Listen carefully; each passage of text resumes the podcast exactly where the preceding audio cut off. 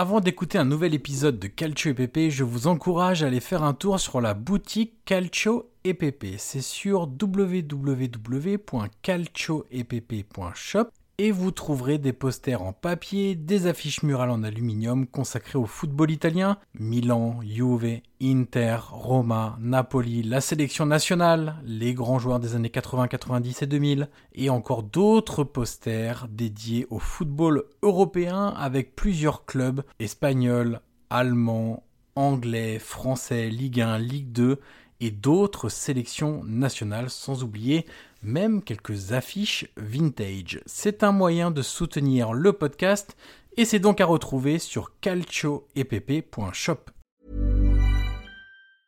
Hey, I'm Ryan Reynolds. Recently, I asked Mint Mobile's legal team if big wireless companies are allowed to raise prices due to inflation. They said yes. And then when I asked if raising prices technically violates those onerous two-year contracts, they said, "What the f*** are you talking about? You insane Hollywood ass." So to recap, we're cutting the price of Mint Unlimited from $30 a month to just $15 a month. Give it a try at mintmobile.com slash switch. $45 up front for three months plus taxes and fees. Promo for new customers for limited time. Unlimited more than 40 gigabytes per month. Slows. Full terms at mintmobile.com.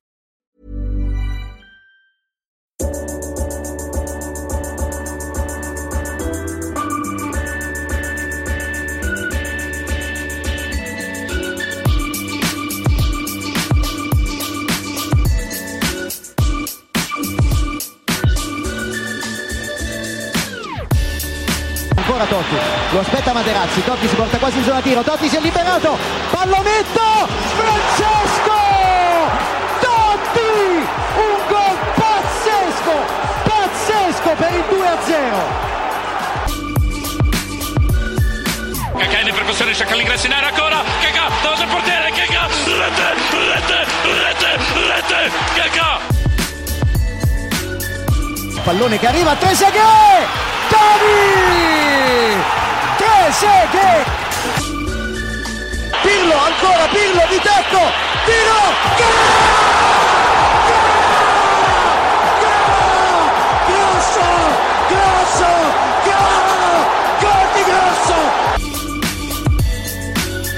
prova a girarsi Icardi destro secco rete rete proprio lui il capitano fa esplodere San Siro. Avanti Cavani avanti Matador avanti Matador. Sei tutti noi Matador. Ci prova con il testo e la rete si gonfia la rete si gonfia la rete si gonfia la rete. Matador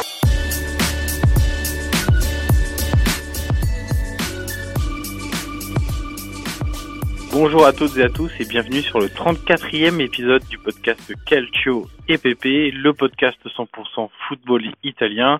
Vous en avez l'habitude, comme chaque semaine, je suis avec Guillaume Maillard Passini. Salut Guillaume. Salut Johan, salut à toutes, salut à tous. Alors Guillaume, on va déjà préciser euh, à nos auditeurs que si le son est un peu moins bon cette semaine, c'est normal, c'est que je n'ai pas le matériel habituel et le micro habituel, puisque... Où es-tu? ben, Où es-tu? Voilà, on en avait parlé lors du dernier épisode qui remonte à 15 jours maintenant, euh, que j'ai passé une dizaine de jours en Italie. Euh, J'en ai même profité pour aller, aller voir euh, trois matchs, et donc je suis avec un, un micro de téléphone portable d'iPhone, donc... Euh, donc euh, peut-être que le son sera un petit peu moins bon, on s'en excuse d'avance, mais ça devrait être euh, suffisamment euh, audible euh, pour euh, pour vous tous. Euh, Guillaume, alors on va revenir sur la 32e journée de Serie A. Mine de rien, on s'approche grandement de la fin de saison. Plus que six journées avant le l'issue de ce championnat. bah presque, on est déjà presque nostalgique. Oui. Euh, alors l'issue du championnat, elle est connue en tête. Euh, on sait que c'est une question d'heures, de, de jours euh, pour que la Juve soit sacrée championne. Il y a un peu plus d'incertitude tout en bas, même si le Chievo est relégué. Ça y Oui. est, ça a été officialisé après la défaite face au Napoli. Alors petite précision, on enregistre, il est dimanche 22h45. Euh, donc c'est pour ça qu'on je dis que ça vient d'être officialisé. Euh, et puis euh, entre Empoli, Bologne et, et Frosinone, et bon Frosinone et ça commence à se sentir très mauvais quand même. Et après, entre Empoli, Bologne et l'Udinese, j'écarterais pas totalement le Genoa non plus. Exactement. Ils ont un ouais. petit matelas, on va dire, de 6 points, mais bon, ça gagne pas beaucoup en ce moment, ça marque pas beaucoup, on y reviendra un peu plus tard. Euh, donc voilà, donc on va dérouler cette 32e journée de, de Serie A. On va évoquer le match de la Roma, le match du Milan, le match de l'Inter. Le... Alors le match de la Juve, on va faire plutôt un débat Juve, euh, puisque pour être tout à fait transparent, ni toi ni moi n'avons vu dans de bonnes conditions, on va dire ça comme ça. Enfin, pour toi et pour moi, pas vu du tout, à part un quart d'heure, le match de la Juve. Euh, et puis comme c'était une équipe totalement B, euh, c'est vrai que c'est un peu difficile de, de, de livrer une analyse. On fera donc un talk sur Dybala. On parlera de, du Napoli et on fera un Dolce assez conséquent. Il n'y aura pas de petite histoire cette semaine puisque étant en vacances, j'ai pas eu le temps d'en travailler une. Donc vous me vous me pardonnerez, mais entre des pizzas margarita à, à 4 euros et la petite histoire du football italien, écoutez, euh, j'ai pris la pizza. Voilà, on va être tout à fait euh, tout à fait franc. Alors Guillaume, on commence par la Roma. Euh, victoire contre l'Udinese 1-0. Alors c'est Tu ça fait étais. partie des- voilà, ça fait partie des trois matchs que j'ai pu voir cette euh, cette semaine euh, en Italie. Alors déjà premier truc, c'est que j'étais assez surpris parce que le stade était pas trop mal rempli. Euh, pour un match de ce genre-là, avec en plus des conditions climatiques euh, très particulières. Est-ce que tu as chopé la grippe C'est la vraie question. J'ai pas chopé la grippe, mais figure-toi que on y reviendra aussi un peu plus tard, mais entre le match de la Roma et le match de Sassuolo, les deux sous des trompes d'eau. Euh, alors la Roma c'est un peu différent parce que jusqu'à jusqu'au coup d'envoi, euh, ça se passait très bien, il y avait même euh, du un peu de ciel bleu. Mais après il y a eu un très très gros orage, donc c'était un peu compliqué. Mais voilà, le stade était assez rempli. euh, je pense qu'il y avait après, j'ai pas vérifié après dans, les chiffres euh, communiqués par le club, mais je crois qu'il devait y avoir 40 000 spectateurs, entre 35 et 40 000. Donc ce qui est pas vilain pour la Roma en ce moment, vu la saison et puis vu, vu l'affiche également. Euh, alors que retenir? Moi, je, je te propose de commencer par les choix initiaux de de Ranieri qui ont beaucoup fait parler et moi notamment puisque je t'avoue que j'ai appris la composition euh, de l'équipe de la Roma en allant au stade. Ta Et fameuse j'avais- doublette devant. j'avais j'avais presque envie de, de faire demi-tour euh, en ayant vu ça.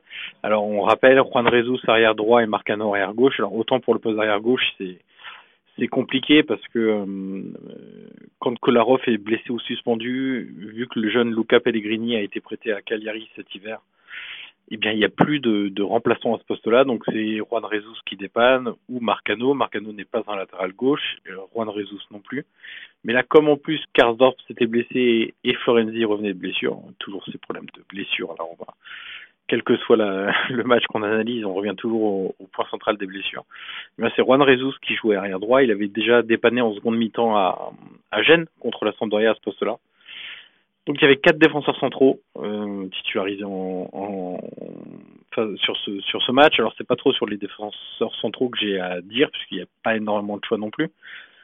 C'est plutôt sur la doublette, la fameuse doublette dont tu parlais, Chic et Dzeko ensemble. Euh. Je vais répéter ce que j'ai dit il y a 15 jours. Ça ne marchait pas sous Di Francesco. Ça ne marchera toujours pas sous sous Ranieri. En tout cas pas cette saison. C'est impossible. Je comprends pas. Alors euh, ce que je disais la dernière fois aussi, c'est qu'il faut beaucoup avoir d'humilité dans dans dans notre position parce que on regarde, on observe, on analyse. Et c'est vrai qu'on n'a pas le, le background, le- la réflexion, les idées d'un entraîneur. Donc c'est toujours un peu délicat, mais c'est vrai que cette doublette Chicks Deco, je ne comprends pas. Euh, je, je vois pas pourquoi les entraîneurs, euh, alors, Di Francesco puis Ranieri, mais de semaine en semaine ont essayé cette solution. Il n'y a vraiment rien qui va. Euh, ils n'arrivent pas à jouer ensemble, ils ne se trouvent pas, parfois même ils ne se cherchent pas, ce qui est peut-être un peu plus compliqué encore. Euh, et puis dans, dans le dernier choix, bah, Zan- Zaniolo, ailier droit, euh, alors milieu droit dans un 4-4-2, puis ailier droit dans un 4-2-3-1. Alors ce que j'expliquais à un ami en sortant du, du stade euh, samedi, c'est que je lui disais, écoute, euh, Zaniolo, ailier droit, euh, je, je, je veux bien, mais a priori on mange pas du foie gras sur des biscottes de beurre. Euh, Très et, bon, euh, Très, et, très et- et oui, et, et on roule pas euh, simplement en marche arrière quand on a une grosse Mercedes, quoi. Et, là, le problème, c'est que j'ai vraiment le sentiment quand je vois ces matchs et, et là, quand tu es au stade, tu sais, t'as possibilité de ne pas suivre le ballon, donc de faire un focus pendant 2-3 minutes sur le, le, comportement, les déplacements, etc. d'un joueur. Bon, c'est ça va pas. Euh, et, le problème, c'est que j'ai vraiment l'impression qu'ils sont en train de gâcher un peu le talent et l'influence que Zaniolo avait pris dans cette équipe en, en le mettant à ce poste-là. Donc ça, c'est les choix de départ. Euh, bah évidemment, première mi-temps indigente, dans la lignée de ce qu'on voyait récemment du côté de la Roma, peu de mouvement, pas de milieu créatif dans le cœur du jeu puisque Zaniolo était milieu droit, donc euh, pas d'explosivité, ça ronronnait, ça jouait souvent en arrière. Euh, et Manolas ont échangé je ne sais combien de passes, c'était catastrophique.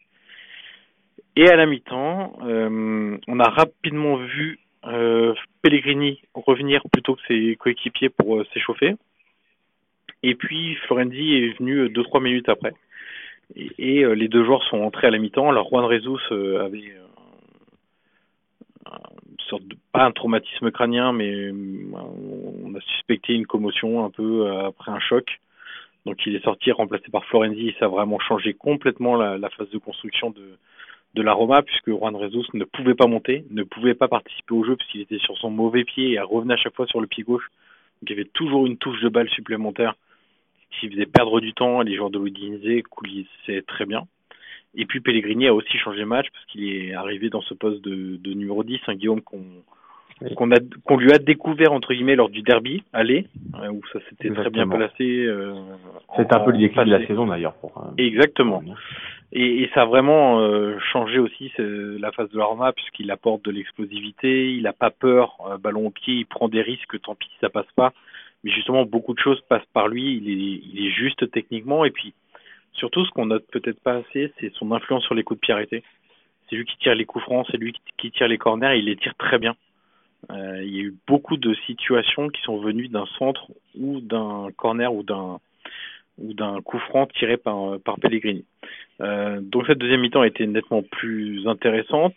C'est sans doute une des meilleures mi-temps depuis très longtemps de, de la Roma. Euh, qui sont créés pas mal d'occasions, d'opportunités, de, de, situations devant le but de, de D'ailleurs, l'action du but est très belle. Hein. Oui, exactement, avec un, un délice de d'El Sharawi pour oui.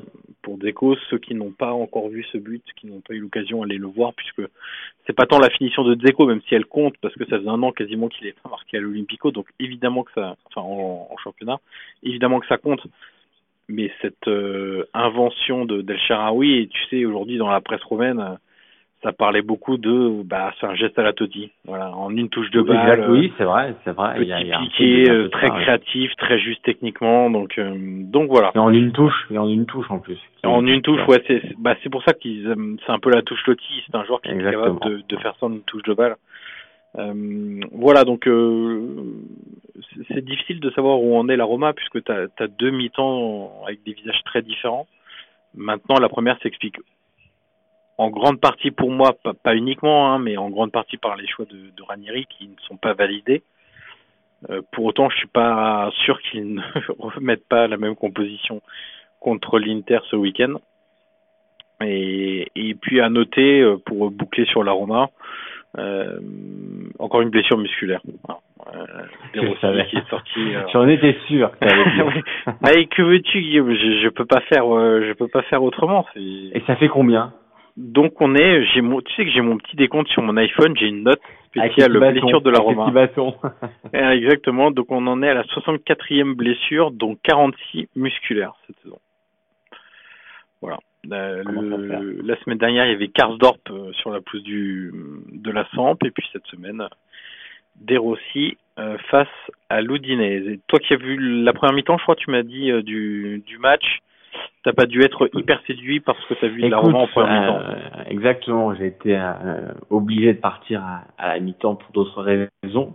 Et c'est vrai que je suis parti un peu en me disant, bon, euh, si Ranieri change pas grand-chose à la mi-temps, alors j'ai vu que Fred s'échauffer avec la, la blessure de, de Juan Rezus et de ce que disait Sky, il allait rentrer à la mi-temps. Pellegrini, euh, alors je l'ai vu, je l'ai vu après, mais c'est vrai que comme tu l'as dit avant, en voyant la compo, je me suis dit pourquoi? Pourquoi encore ici cette doublette? Pourquoi ces choix en défense? Enfin, Et c'est vrai que j'ai toujours l'impression que la Roma, alors malheureusement j'ai pas le deuxième mi-temps, mais on sent quand même, tu vois, que c'est tellement inconstant qu'on sait jamais à quoi s'attendre. Euh, moi, ce qui m'a marqué, et toi, tu vas pouvoir me le dire, c'est intéressant que tu, tu sois au stade, enfin, tu es allé au stade, c'est que moi, le stade en première mi-temps, d'ailleurs, Fabio Caressa, le commentateur, l'a dit, c'est un stade très calme. Tu vois, un peu l'image de l'équipe qui n'était pas, pas emballante, euh, c'était un match un peu morne. Et c'est vrai que le stade, tu vois, j'ai trouvé très silencieux. Euh, je sais pas si c'est une impression télévisuelle, euh, tu vas me le dire, mais j'ai vraiment l'impression que tu vois, en première mi-temps, l'équipe, euh, l'équipe avait quasiment endormi le public et qu'il n'y avait pas une très grosse ambiance. Alors, de, de ce que j'ai en mémoire euh, sur l'instant, euh, moi j'ai trouvé que globalement, la Courva Soud avait très largement encouragé son équipe. Ouais. Et j'ai même été surpris par, on va pas dire l'engouement, faut pas exagérer, mais par cette volonté de, de les aider dans un moment difficile, alors qu'on sait qu'il y a eu des, des grèves de chant, qu'il y a eu euh, des problèmes lors du derby, où ça s'est même bagarré en tribune, euh, et que c'était un match contre l'Udinese et que voilà, c'est pas hyper kiffant forcément euh, ce, genre de match-là et que parfois, pour être allé plusieurs fois dans ce stade face aux petites équipes, j'ai vu Sienne, j'ai vu Catane, j'ai vu pas mal de, de, petites équipes et il se passe pas grand chose. Là, très honnêtement, il y a sans doute eu un creux, je vais dire, entre la la vingtième et la et la mi-temps, euh, où c'était effectivement plus calme, où euh, bah il y avait aussi euh, un peu d'agacement euh, en voyant Ouais. l'équipe qui ne faisait pas grand chose. Mais honnêtement, les 20 premières minutes, ça a bien poussé. Et je te dis, j'ai même été surpris, je l'ai même noté euh, après le match. Et puis en deuxième mi-temps, ils ont été très très costauds, euh, avec euh, beaucoup de chants, beaucoup de d'incitations euh, pour aller marquer un but, etc. Le fameux le fameux chant euh, Roma facci un gol, euh, voilà, on l'a entendu pendant très très longtemps. Donc euh, euh, il y a, y a, c'est vrai que ce que j'ai en mémoire là, euh, voilà, c'est toujours dur de se souvenir forcément de tout, puisque j'ai vu un autre match en entre temps, mais euh, il y a sans doute eu un creux ouais, entre la 20e et la 45e, mais globalement c'était pas si mal. D'accord, très bien. Et à noter un dernier truc, c'est quand même le, le bon match de Marcano, euh, qui s'en est bien sorti au poste de latéral gauche, qui n'est pas son poste, et très honnêtement, à part une bévue à la fin, alors ça, ça peut coûter cher, mais j'ai trouvé que ouais, c'est sans doute sa meilleure prestation sous le maillot de la Roma, et, et lui il se disait soulagé un peu après le match, j'ai lu le, s'était dit dans, en zone mix, etc. Il disait bon, Ranieri me considère euh, un peu plus que Di Francesco, euh, il me voit un peu plus, euh, je suis un peu plus en confiance, mais il a quand même avoué que lui, il s'attendait à, à ce qu'il fasse autre chose lors de sa première saison à la Roma, qu'il soit meilleur. Il était un peu déçu de, de ses prestations.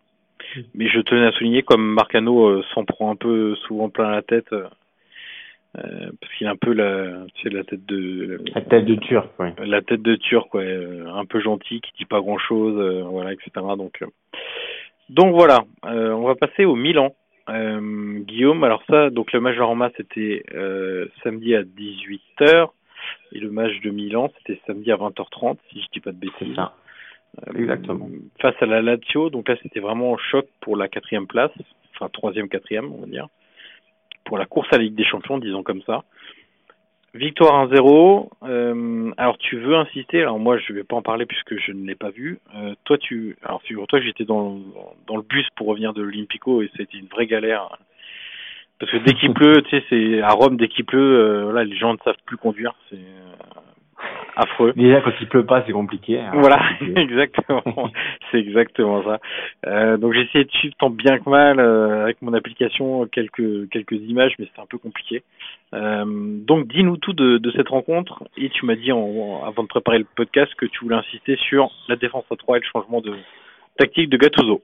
Exactement, exactement. On savait que c'était, tu vois, ce genre de match qui joue généralement sur un épisode. Comme on aime dire en Italie, c'est vraiment ce, ça joue sur les détails. Et c'est vrai que c'était un match assez équilibré pendant, on va dire, 70 minutes. Euh, il y a eu une première mi-temps, euh, voilà, encore plus équilibré avec la Lazio qui a eu beaucoup d'occasions. Euh, Immobile a tapé le poteau. Milan a aussi eu des occasions, mais un peu, un peu moins, moins énormes. Et euh, c'est vrai qu'on attendait vraiment quelque chose qui fasse basculer la rencontre. Et alors, malheureusement, on ne sait pas si ce sera prévu, si, enfin, si c'était prévu ou non c'est que le fait de la blessure de Romagnoli et Calabria côté Milan euh, vers l'heure de jeu a fait que Gattuso est passé en 3-4-2-1 en faisant en faisant rentrer Laxat. On a toujours dit euh, toi et moi que Laxat Ouais. est un piston, euh, piston gauche et ça s'est con- confirmé encore samedi. Il, a fait une bonne rentrée. Donc il a fait entrer l'Axial et après il a fait entrer Zapata, du coup qui a pris le cœur de la défense à 3, qui était très bon d'ailleurs, qui fait une très bonne rentrée. Et c'est vrai qu'à partir de là, tu vois, on a vu la différence avec le 4-3-3 un peu stéréotypé, un jeu à l'horizontale, une position stérile, euh, des attaques que tu peux attendre. Et ben avec ce passage en 3-4-2-1, avec Chalanoglu, Suzu euh, derrière Piatek, et ben la Lazio a, a perdu tous les tous ses repères. Il y avait plus il y avait plus Suzu euh, sur son côté droit, cantonné à droite, Chalanoglu à gauche. C'est créé un peu de tu vois, en Italie, on dit, de casino, un peu de, de bordel euh, vulgairement parlant. Et c'est vrai qu'avec toute cette confusion devant, et ben Milan était meilleur. Et, euh, et puis voilà, alors il y a l'épisode du, du penalty, voilà, qui, qui est quand même assez assez net.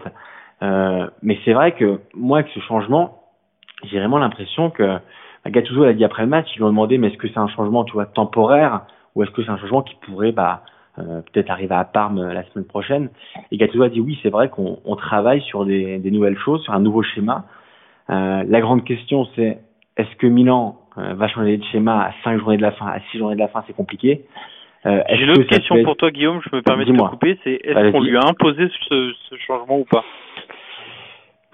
C'est une bonne question, c'est une bonne question. Je pense pas. Je pense qu'il a quand même pris ses, son choix en âme et conscience. Je, enfin, on sait tous que voilà, on sait que Leonardo a peut-être glissé de trois mots à Gattuso parce que c'est vrai que le jeu euh, est pas est pas flamboyant. Quand on connaît Leonardo, tu te rappelles, il y avait ce, son 4-2-4 fantasy à Milan avec le plateau, Robinho. voilà, lui, il a mis un peu le, le foot champagne. C'est vrai que il va un peu s'ennuyer parfois au stade et c'est vrai que voilà, il a dû laisser un mot de là, lui dire le schéma, lui dire quelle équipe, je pense pas, mais je pense que Gattuso s'est rendu compte que ce 4-3-3, on l'a encore vu en première mi-temps.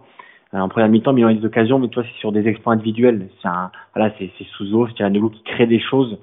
Euh, Piatek a pas été beaucoup servi, à part sur un centre de Calabria, mais c'est vrai qu'on a l'impression qu'il faut rechercher, il faut toujours un, exploit individuel. Qu'avec ce passage en 3-4-2-1, eh ben, j'ai vu Cianolo Souzo combiner euh, dans le dans le cœur du jeu. Euh, j'ai vu Piatek se bouger beaucoup plus, il bat beaucoup. Et là, j'ai vraiment vu euh, vraiment vu actif. J'ai vu une défense très solide. Euh, pourtant, il y avait Immobilier et Caicedo qui étaient rentrés. Donc, c'est vrai que c'est assez intéressant. Et écoute, c'est peut-être un peu à creuser pour la fin de saison parce que il reste il reste plus beaucoup de matchs. Et moi, honnêtement, je pense qu'il va rester en 4-3-3 parce que voilà, il veut quand même rester sur un, un, un minimum de confort entre guillemets. Et je pense que, tu vois, si ça se passe mal dans les matchs, il va, il va basculer sur ce 3-4-2-1 qui est vraiment intéressant pour le coup. Donc c'est vrai que, pour le coup, Magatuzu, c'est vrai que je l'ai beaucoup critiqué. Euh, et, et, et, voilà, c'est, je pense qu'il l'a aussi mérité. Mais pour le coup, là, quand il fait des belles choses, faut le souligner. Et de mon avis personnel, moi, je pense vraiment que c'est quelque chose qui a changé le match. Donc, euh, donc c'est, c'est un épisode, mais c'est un épisode qui change tout. Euh, Inzaghi s'est fait encore expulser à la fin, euh, comme très, au match très surprenant. Ouais, comme au match aller, tu vois. Donc euh, beaucoup de nervosité. Euh, faut, bon, on parlera de Bakayoko ici après l'épisode à Chervi, mais il faut quand même souligner aussi le, la bagarre de fin de match. Euh, ça a été très chaud. On a eu Patrick qui essayé un, un coup de poing, je crois que c'est à Souzo. Euh, on a vu Luis Felipe aussi très énervé. Euh, voilà, on savait que c'était un match très tendu, euh, qui était assez décisif pour la, la Ligue des Champions, pour la qualification. Donc c'était très très chaud. Euh, mais voilà, côté Lazio, moi j'ai bien la première mi-temps. Euh, pour faire rapidement, j'ai bien aimé la première mi-temps. Je trouve que au niveau des attaques, il y avait voilà, ça bougeait beaucoup. Euh, c'était très recherché. Euh, j'ai bien aimé Milinkovic Savic, euh, immobilier qui voilà sur son poteau fait une belle action aussi avec un mouvement appel contre appel que j'ai que j'ai apprécié. Et en deuxième mi-temps, je te dis, j'ai l'impression qu'Inzaghi a un peu perdu le fil quand Milan a changé son schéma. Il fait rentrer euh, Dourmizi qui, qui fait la faute sur le pénalty qui est quand même pas qui est quand même pas un très très grand joueur, on va dire ça comme ça. Et, euh, et c'est dommage parce que la Lazio n'avait pas fait un mauvais match, mais voilà, ça joue sur un, petit truc, un petit détail. Et puis bah c'est une défaite qui, qui peut coûter gros à la Lazio parce que en plus de, de perdre trois points, et bah tu passes derrière Milan, tu vois dans les euh, confrontations directes. Il y a eu il y a eu 1-1 à l'aller et il y a eu un 0 au retour, donc Milan passe devant en confrontation directe. Avec la Roma, Milan est aussi en avance, avec la Talenta aussi. Donc tu vois, c'est quelque chose de très important. Euh, c'est un, un, gros détail qui fait que bah, si tu as égalité de points, euh, et on sait que ça peut arriver, hein, et bah euh, Milan pourra avoir un gros avantage. Donc euh, donc voilà, euh, euh, c'est une victoire assez importante pour pour Gattuso aussi. défaite assez sévère et compliquée pour la Lazio, mais écoute, on, on, verra bien. Je pense que la prochaine journée euh, va être assez, assez importante pour Milan parce qu'ils vont à Parme alors que bah, l'Inter se déplace, euh, enfin reçoit la Roma. Euh, tu as dit tout à l'heure, et Napoli, l'Atalanta. Donc euh, on s'approche de la fin. Milan a, une victoire, a réalisé une victoire importante. Euh, mais je suis curieux, tu vois, de voir. Alors, je sais pas ce que tu en penses toi. Si, en général, un entraîneur peut changer de schéma, tu vois, parce que c'est quand même un gros changement. Passer une défense à 3 euh, alors, tu les interprètes pour, mais c'est vrai que voilà, c'est quand même compliqué euh, de dire. Moi, je peux comprendre ces quelqu'un qui se dit bon, qu'est-ce que je fais? Que je passe une défense à 3 Je sais aussi, ça, je voulais le préciser, c'est que après le match, il a dit on essaye aussi de faire une nouvelle chose, c'est le pressing. Euh, tu te rappelles, on avait souligné le fait que Milan ne pressait pas, n'arrivait même pas à presser. Ils avaient fait un derby, c'était complètement raté dans les temps de jeu. Et là, euh, Gattuso a dit, bah, on essaie de travailler, d'améliorer ça. Donc tu vois, j'ai l'impression vraiment qu'il y, a une recherche un peu toi d'un vent de fraîcheur. Euh, en même temps, il restait sur quatre défaites consécutives, euh, quatre matchs sans victoire, pardon. Euh, exactement. Un point en quatre matchs. Hein. Il fallait aussi peut-être changer quelque chose, euh, voilà, et, essayer autre chose. Le, le, contenu du Milan, on le connaît hein, globalement. Euh, c'est un peu la même chose que la Roma. C'est pas des équipes qui auront marqué par euh, par le jeu, par leur production offensive, par euh, le nombre d'occasions qui peuvent se créer, par euh, tout un tas de choses qui permettent de, de, de qualifier et de quantifier le, le travail dans, dans, le jeu d'une équipe. Mais euh, tu es dans une situation compliquée, tu as la pression qui revient, on sait que Leonardo, Maldini, etc., il y a toujours des, des discussions, on leur pose la question sans arrêt, est-ce que Gattuso va rester? Tu vois, il y a toute une pression négative qui est autour du club, quand même, je trouve, en, en ce moment. Et, et quand les résultats sont pas là, bah, soit tu continues et tu t'enfonces dans, dans, ton idée, soit bah, tu essayes euh, sur un morceau de match, euh, parce que ce, soit parce que tu as un blessé, soit parce que les circonstances aussi peuvent t'amener à cette réflexion de, de changer un petit quelque chose. Et, et en même temps, tu vois, j'étais en train de réfléchir, mais depuis deux ans, euh, Milan a déjà essayé de jouer à trois. Euh, oui. C'est la première fois, tu vois, que qu'ils le font. Alors euh, cette saison un peu plus, même si je me demande qu'il n'y a pas s'il n'y a pas eu un match où ils ont joué à trois derrière avec Ils ont des, oui, ils ont déjà essayé, oui. Évidemment. Mais euh, mais tu vois, c'est c'est, je me dis que bon, c'est c'est des mécanismes. Alors certes, on sait, les entraîneurs expliquent souvent que les mécanismes sont plus compliqués à, à prendre pour les, les, les, défenseurs quand on joue dans une défense à 3, que c'est totalement différent. Mais quand tu l'as déjà essayé et que... Mais, bah, ouais, et surtout, et surtout que tu as les interprètes pour. Euh, tu vois, je peux te citer Laxalt, je peux citer Calabria, euh, Calabrien, je peux citer Laxalt, je peux citer euh, Caldara. Bon, alors qu'il joue pas parce qu'il il revient de blessure, mais euh, lui aussi, à l'Atalanta, il a joué à 3. Conti, euh, ouais. qui a joué à 3 à l'Atalanta. Donc, tu vois, tu, tu peux faire un, un bah, ce 3-4-2-1 avec deux pistons. Alors là, c'était Morigny à droite parce que Conti n'était pas encore euh, remis totalement de sa blessure. Mais si tu joues avec Laxalt à gauche et Conti à droite, tu vois, ça peut se tenir. Euh, c'est un schéma qui peut convenir euh, pour vraiment créer autre chose. Après, Après la, le, le, seul truc, c'est que... Ouais, voilà, parce que tu, ça va être difficile d'aligner Echelano dans ce système-là. Hein. Ça va être compliqué d'aligner Echelanoglu, et Souzo et Paqueta. Oui. Euh, parce que Paqueta, bah, tu peux pas le mettre dans un double pivot parce que ce sera pas assez solide. Euh, là, dans, dans, dans une composition comme ça, le, le, le milieu de terrain caissier Bakayoko se tient totalement. Euh, tu vois, c'est logique de, de le voir à l'œuvre. Donc euh... et, de, et dans les deux, de, enfin dans les deux derrière Piatek, euh, dans Piontek, pardon, ce serait Souzo, Paqueta ou Tchalanoglu. Il y en aurait un qui resterait. Et du coup, Castillero, tu vois, qui fait quand même des bonnes rentrées. Euh, Est-ce qu'il peut jouer dans l'axe? C'est une autre question. Mais ouais, oui, il peut être piston aussi. Hein. Oui, oui, c'est vrai aussi, oui. Après, bon, c'est plus particulier. Plus offensif mais... normalement, mais ouais.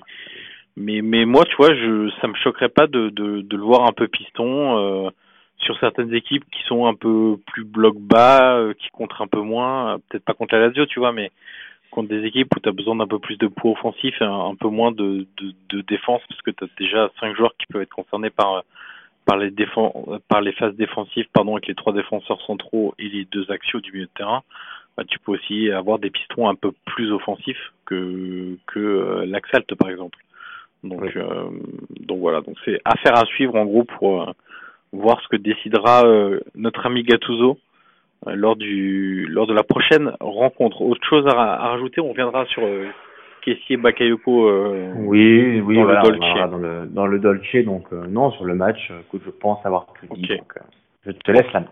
On passe aux voisins interistes. Victoire à Frosinone 3-1. Alors, j'ai, pour ma part, j'ai vu en, dans, dans un restaurant milanais justement un petit écran de télé où je pouvais voir quelques actions, mais j'ai pas vu grand chose de, de ce match-là. Tu vas nous éclairer un peu plus, euh, Guillaume, sur sur cette rencontre. Qu'est-ce que tu retiens du coup de, de la victoire de l'Inter qui avait un peu la pression? Alors certes, c'est pas, on va pas dire que c'est compliqué d'aller gagner à Frosinone, et même s'il y a eu un, un peu d'espoir un peu plus récemment, mais mais il fallait le faire parce que tous les d'autres clubs avaient pris des points. Écoute, euh, moi ce que je retiens principalement euh, de ce match-là, c'est que l'Inter était solide après, avoir le, vent de folie après le 2-1. Euh, L'Inter, comme ils font dit cette année, euh, depuis quand même quelques années, on va dire 2-3 ans depuis que Spalletti a vraiment repris un peu, comment dire, une taille un peu patron à l'extérieur, dans le genre de match un peu facile. On sait que parfois l'Inter, il y a 5-6 ans, aurait, aurait pu perdre. Mais c'est vrai que là maintenant, euh, voilà, ils ont pris l'habitude de gagner aussi. Donc voilà, ils vont être assez solides. Alors, il y a un joueur que je retiens ce soir, c'est Nangolan. Euh, on revoit vraiment, euh, vois, bon, c'est pas le Nangolan qu'on a encore connu à la Roma, pas totalement, mais on revoit quand même euh, des, des traces de l'ancien Nangolan et, on s'approche du joueur un peu total qu'on a connu, euh, qui fait les deux phases. Euh, physiquement, j'ai trouvé très bien. Euh, il revient, il est revenu, j'ai en tête un, un, retour défensif à la fin. Euh, mais c'est vrai que Nangolan, c'est vraiment le joueur qui m'a marqué ce soir, j'ai vraiment trouvé bon. Politano aussi, euh, voilà, on le dit souvent, je te rappelle, cette année, on l'a souvent souligné, mais Politano, euh, ouais. alors au-delà du fait que c'est un des joueurs de la saison de l'Inter, moi j'ai vraiment l'impression qu'il progresse euh, dans beaucoup d'éléments de, son jeu. Euh, donc ce soir, il a encore été bon. Donc ça, c'était à souligner. Mais, euh, mais sinon, voilà, Skriniar a été aussi assez très bon. Euh, L'Inter a été bonne dans son ensemble. Il n'y a pas un joueur qui était vraiment en dessous. Euh, J'ai bien aimé Borja Valero aussi. Euh, Perisic, bon, un peu moins un peu moins, mais c'est vrai que l'Inter a été solide dans son ensemble. Et c'est une victoire, comme tu dis, ils avaient quand même la pression parce que euh, Milan était revenu, la Roma avait gagné aussi. Donc, euh, au vu du, du, stade où on est de la saison, si tu te rates, euh, c'est pas être Et surtout que euh, si tu gagnais pas ce, enfin, ce soir, on est dimanche soir, si tu gagnais pas face à Frosinone, la semaine prochaine, il y a Inter Roma. Donc, ouais. tu sais jamais ce qui peut se passer. Donc, non, parce que je retiens ce soir, c'est surtout le fait que Nangolan est vraiment euh, redevenu, alors on l'a, on l'a critiqué aussi parce que euh, il a une période assez, à dire assez sombre.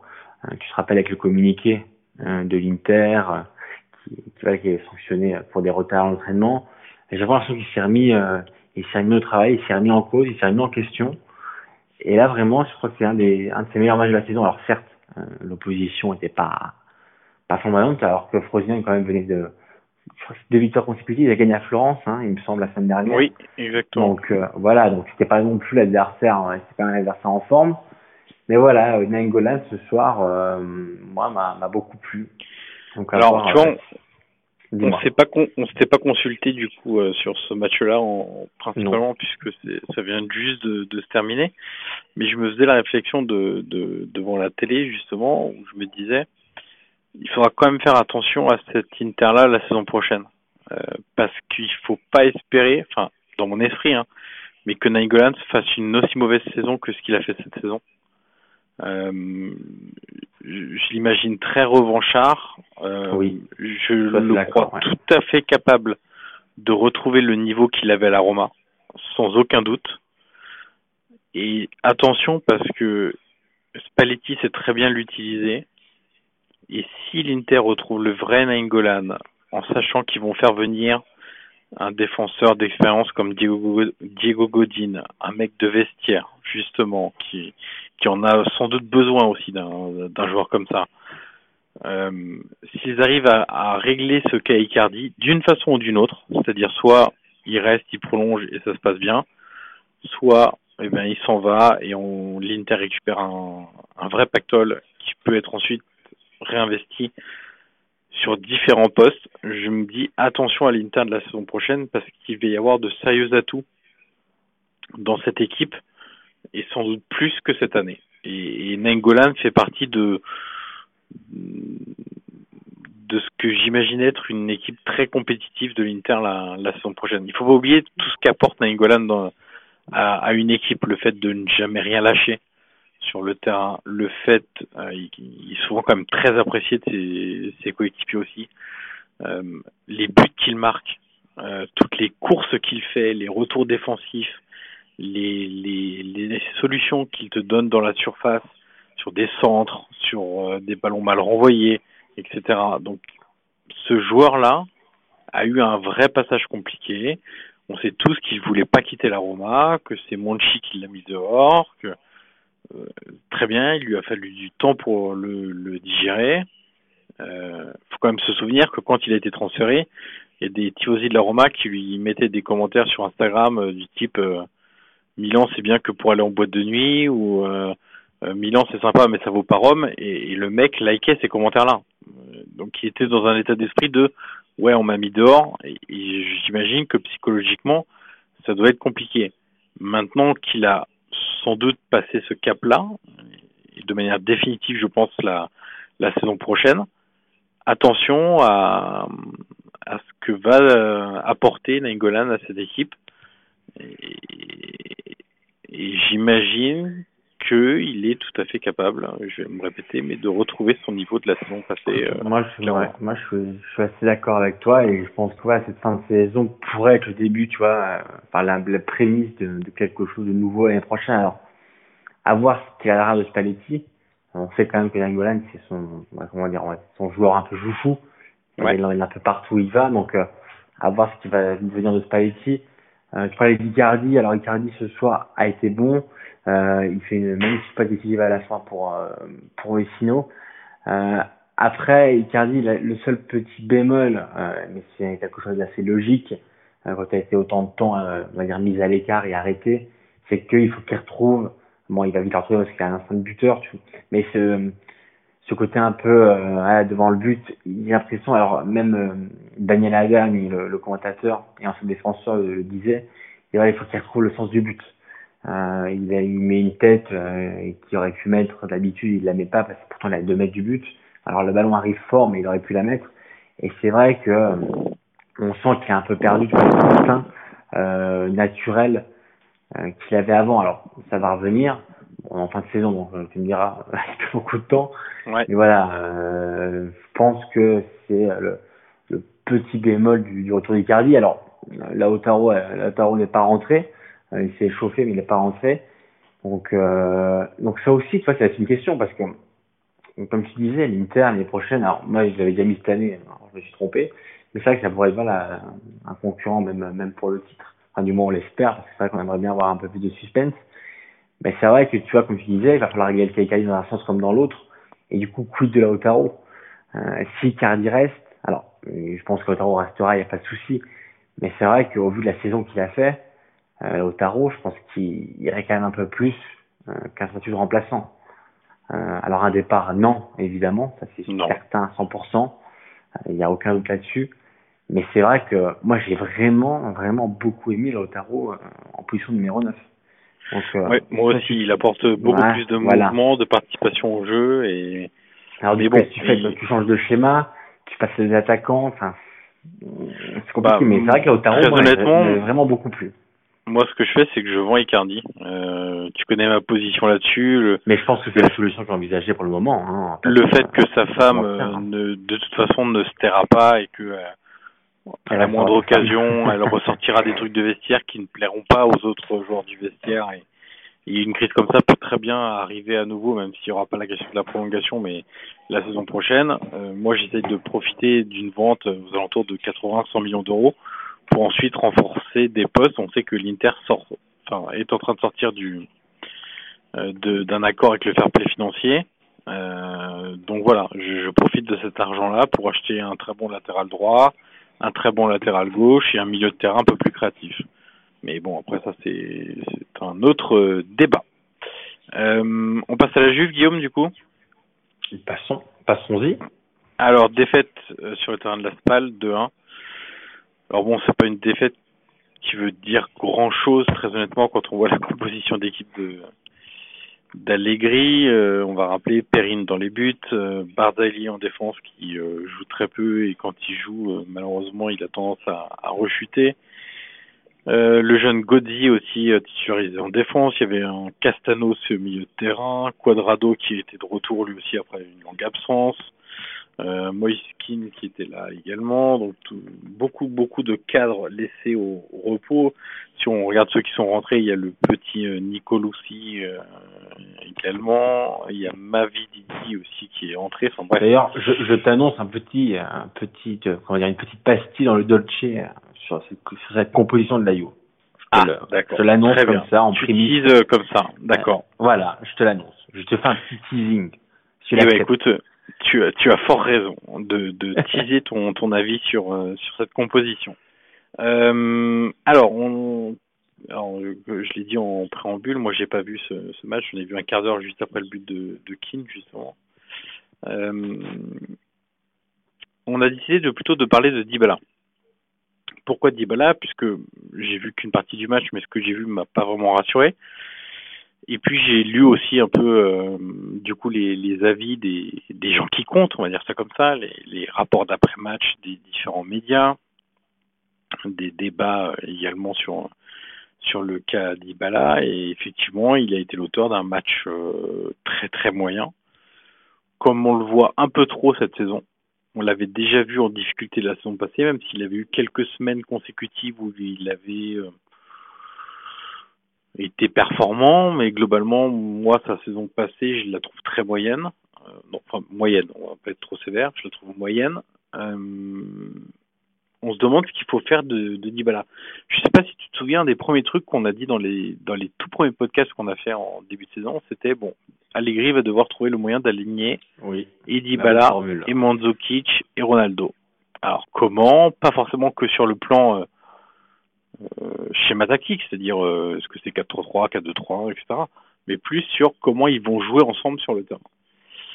Euh, au bout de 7-8 journées, on commençait à dire bon, on voit pas grand-chose de Dybala, c'est un peu compliqué, euh, ça marche pas trop. Autant ça matche bien entre Mandzukic et, Ronaldo, autant Dybala, bah, c'est un peu euh, le mec du trident qui est un peu à part. À Noël, on s'est dit bon, la Juve est déjà quasiment championne, donc tout va bien, mais s'il y a quand même un, axe à améliorer, c'est la participation de dans le trident offensif. Et là, on arrive, il est mi-avril. On a Rien vu de spécial, on n'a pas vu d'amélioration en tout cas. Et on se pose donc la question de savoir, maintenant que Ronaldo est là, et qu'il est parti pour être là pour plusieurs saisons évidemment, euh, que Mandzukic ça marche bien et qu'il a lui aussi prolongé jusqu'en 2021, si je dis pas de bêtises, euh, récemment. Euh, Qu'est-ce qu'on fait de Dybala? En gros, c'est simple, c'est est-ce qu'on le garde et on essaye de trouver un système pour le mettre lui aussi en valeur, comme Ronaldo peut être mis en valeur ou comme Mandzukic dans des rôles totalement différents peut être euh, peut être lui aussi mis en valeur, Mandzukic? Ou est-ce que, ben, on se dit, ça paraît presque impossible. Dybala a une grosse valeur marchande. On va chercher quelqu'un pour euh, être associé Ronaldo et Mandzukic, quelqu'un de peut-être plus compatible avec ces deux joueurs-là, peut-être un peu moins talentueux au départ, mais qui apportera peut-être un peu plus de, de grinta, de volume de course, euh, de décalage, d'appel en profondeur. On sait que Dybala, il a besoin du ballon. Dybala, s'il n'a pas le ballon, on le voit pas. Et là, peut-être que, vu que Ronaldo attire quand même un peu tous les ballons, euh, bah, peut-être qu'il faut quelqu'un d'un peu différent à ses côtés. Et, donc la question, Guillaume, c'est est-ce que la Juve peut se passer de Dybala, autrement dit, est-ce que la Juve a intérêt, on va même la poser comme ça la question, est-ce que la Juve a intérêt à profiter de la valeur marchande de Dybala pour s'en séparer et prendre quelqu'un de plus compatible et aussi recruter avec cette somme d'argent? Écoute, moi je pense que la Juve, là maintenant, veut pas le vendre. Après, euh, comme tu disais, il va falloir faire quand même un bilan en fin de saison. Alors tu as parlé de l'aspect tactique. Moi, j'ai parlé un peu de l'aspect euh, comment dire, de la motivation ou même de l'envie. Euh, alors certes, c'était pas le match de l'année euh, contre la Spal samedi évidemment, euh, mais tu vois, un, un joueur comme Quadrado euh, qui revenait de blessure, bon bah tu voyais quand même qu'il avait envie, il avait faim, il avait envie de se montrer. Alors, euh, Dybala, au-delà de, de l'aspect tactique, c'est que, comme tu dis, enfin, des fois, on le voit pas. Tout simplement qu'il disparaît du match, alors comme tu disais, il a besoin du ballon. Mais c'est vrai qu'alors, il est vraiment des fois transparent. C'est-à-dire que tu le vois pas du tout. Euh, il erre entre les lignes, il trouve pas sa place, euh, il recule beaucoup par le ballon, il est pas influent devant. Donc, euh, et je pense que depuis qu'il arrive à la U, alors je sais pas si tu es d'accord, mais c'est quasiment sa pire saison. Euh, oui, sans problème. Depuis, voilà, depuis qu'il est arrivé. Donc, euh, la question, c'est sûr qu'elle va, elle va arriver euh, en vue du, du mercato. Pour le moment, en Italie, on parle plus du, du problème d'Ipala plus que de l'avenir, mais on sait très bien que ça va vite arriver parce que les médias, les médias italiens adorent ça. Euh, mais alors après, tu, voilà, tu parlais de sa valeur marchande. J'ai envie de te dire, quelle est sa valeur marchande? Parce que alors, tu te rappelles, il y a quelques années, même il y a un ou deux ans, euh, Dybala, c'était, euh, on va dire, dans les 100, 110 millions. Euh, au vu de l'inflation des prix, on va, on va, arriver sur ça. Maintenant, à ton avis, combien il peut coûter Dybala? Parce est-ce que est-ce que tu penses qu'un club serait capable de coûter 100 millions euh, sur lui l'été prochain? Ça me paraît quand même assez compliqué, non? Ça paraît, ça paraît un peu compliqué, oui, c'est, c'est, évident, mais c'est un peu comme Icardi, c'est des joueurs qui ont une grosse valeur marchande, ou en tout cas, dont les clubs attendent beaucoup, on va plutôt le dire comme ça. Euh, Oui. Ce qu'il faut voir quand même, c'est que euh, Dybala, mine de rien, il a que 25 ans encore, donc il a Ah, mais ça pas reste, mal le potentiel donné. reste énorme, hein, évidemment. Oui, oui. Ouais, il a, il a encore beaucoup d'années de, devant lui. Moi, alors je suis tout à fait d'accord avec euh, l'aspect mental, je me l'étais même noté, tu vois, euh, je m'étais noté en phrase Sans, questionner son euh, mental. sans se concerter, hein, il faut le préciser. Voilà, exactement, j'ai noté questionner son mental. Euh, parce que c'est vrai qu'il a tendance à être irrégulier, il a tendance, alors irrégulier tout au, tout au long d'une saison, il a tendance à, à se cacher pendant certains matchs. On a surtout l'impression que quand les choses ne lui vont pas, euh, bah il a pas trop envie de jouer quoi. Exactement, un côté un peu déprime, tu vois. Un Ouais, exactement. J'ai pas, j'ai pas envie. Ouais, exactement. C'est entre le gamin capricieux peut-être et euh, le truc bon, pff, j'en ai marre, tu vois, ça me saoule, euh, voilà. Euh, donc ça c'est évident et puis moi j'ai quand même ce côté tactique. En fait, il me fait penser un peu à Fekir à Lyon ce ce, ce joueur Dybala. C'est que tu as l'impression aujourd'hui, c'est peut-être une fausse impression hein, mais mais dans ce qu'on voit ces dernières semaines et ces derniers mois, j'ai l'impression que Dybala, c'est l'homme d'un poste. Et c'est un peu comme Fekir, c'est faut qu'il soit derrière l'attaquant. On a l'impression qu'aujourd'hui, il peut plus trop être à droite et que quand il y est mis, bah, il fait tout ce qu'il peut pour ne pas y être. C'est assez flagrant. Euh, il se réaxe beaucoup pour venir au cœur du jeu et donc il délaisse beaucoup le côté droit et certes, on note par exemple, tu vois, les, erreurs défensives de Cancelo, mais il faut voir aussi le nombre de deux contre un qu'il a à gérer. Parce que Dybala, en plus, ne défend pas beaucoup. Et, je me dis, quand un joueur est à ce point enfermé dans un rôle, et que de toute façon, comme tu as pris une superstar, tu peux pas construire l'équipe autour de lui, et tu peux pas lui assurer cette position-là sur le terrain, soit tu es face à un joueur qui le comprend, qui a la motivation, qui a le caractère pour changer son jeu, s'adapter à un autre poste, jouer différemment, apprendre de nouvelles choses, de euh, de nouveaux circuits, etc. Soit tu as affaire à un mec qui ne peut s'exprimer que dans une position, et dans ce cas-là, il n'y a pas 50 solutions, c'est que tu dois le vendre. Moi, je trouve qu'il y a un vrai parallèle entre Dybala et Fekir, en dehors de, du fait qu'ils soient pas très grands, que ce soit des gauchers, etc., etc., mais dans la façon de les utiliser aujourd'hui et dans le dilemme que ça pose à leurs entraîneurs, je trouve qu'il y a un vrai parallèle à faire et donc, comme la question se pose aussi avec Fekir à Lyon, la question se pose avec Dybala à la Juve, qu'est-ce qu'on en fait? Aujourd'hui, si mettons-nous quelques instants dans la dans la position d'un dirigeant de la Juve, position pas désagréable au passage, euh, Guillaume, on te dit possibilité de le vendre pour, on va dire, 80 millions d'euros. Est-ce que tu vends Dybala aujourd'hui ou pas?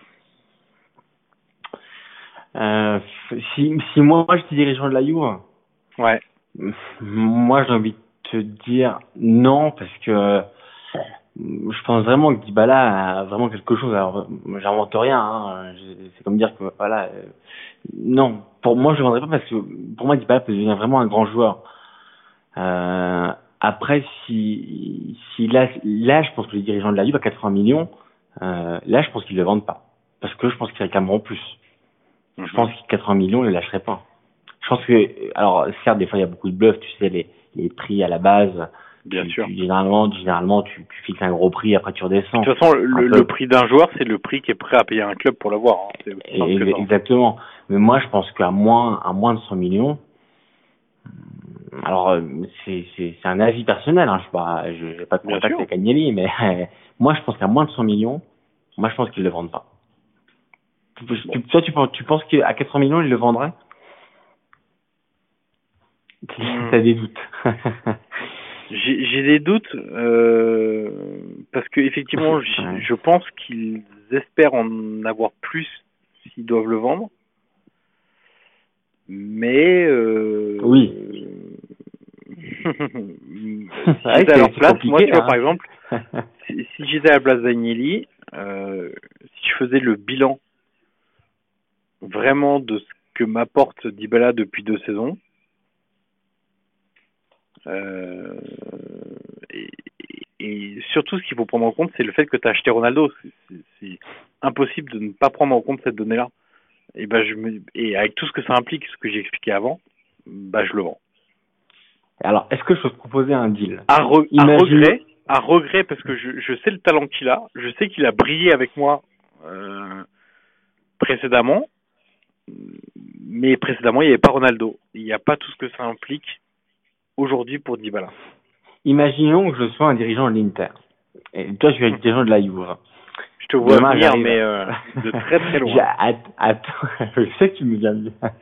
Et du coup, demain, j'arrive à la Contina, ça qui est la, le lieu d'entraînement de la Juve. Donc, je toque à ta porte et je te dis, voilà, ouais, j'ai un échange à te proposer. Je te propose euh, Mauro Riccardi, qui, voilà, n'est plus en odeur de, de sainteté chez nous, en échange euh, de Paulo Dybala. Qu'est-ce que tu répondras Ou alors Alors, l'inverse. hein, Alors déjà, je te répondrai que les échanges de ce genre, ça n'existe pas. Mais, so- mais soit, prenons en compte cette Mais donnée. et pourtant, alors je suis d'accord avec toi que c'est du, du fin de ta mercato en Italie, et pourtant, euh, tu, tu, tu te rappelles que Oui, je euh, sais, bien sûr. Par, Paratici avait confirmé quand même un échange Ouais. euh, Higuain Icardi, hein. Donc C'est vrai. c'est du fin de calcio, et pourtant, euh, parfois, alors moi aussi j'ai du mal à croire à ce genre de rumeurs.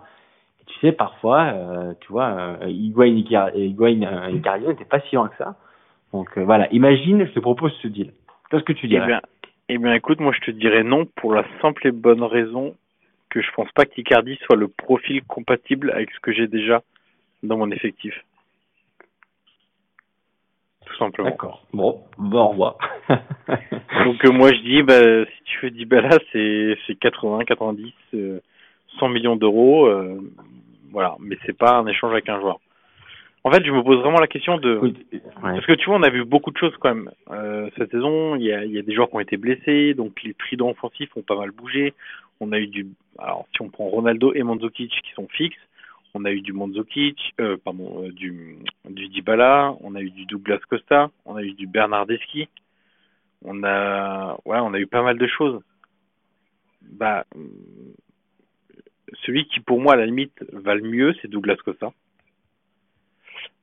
Et Ouais. derrière euh, derrière euh, donc pour moi, il faut plus un profil comme ça, un mec qui apporte euh, vitesse, explosivité, capable de prendre la profondeur et de se mettre surtout au service des autres. Et ça, c'est compliqué de trouver des joueurs qui sont prêts à sacrifier entre guillemets, pour qu'un autre brille. C'est aussi pour ça que Ronaldo a autant profité d'un Benzema qui s'était mis dans la tête que son succès personnel, c'est-à-dire ce qu'il va laisser comme trace au Real Madrid, c'est-à-dire les trophées qu'il va gagner, c'est-à-dire le respect qu'il aura auprès de ses dirigeants, des supporters, etc., passer par la performance de Ronaldo.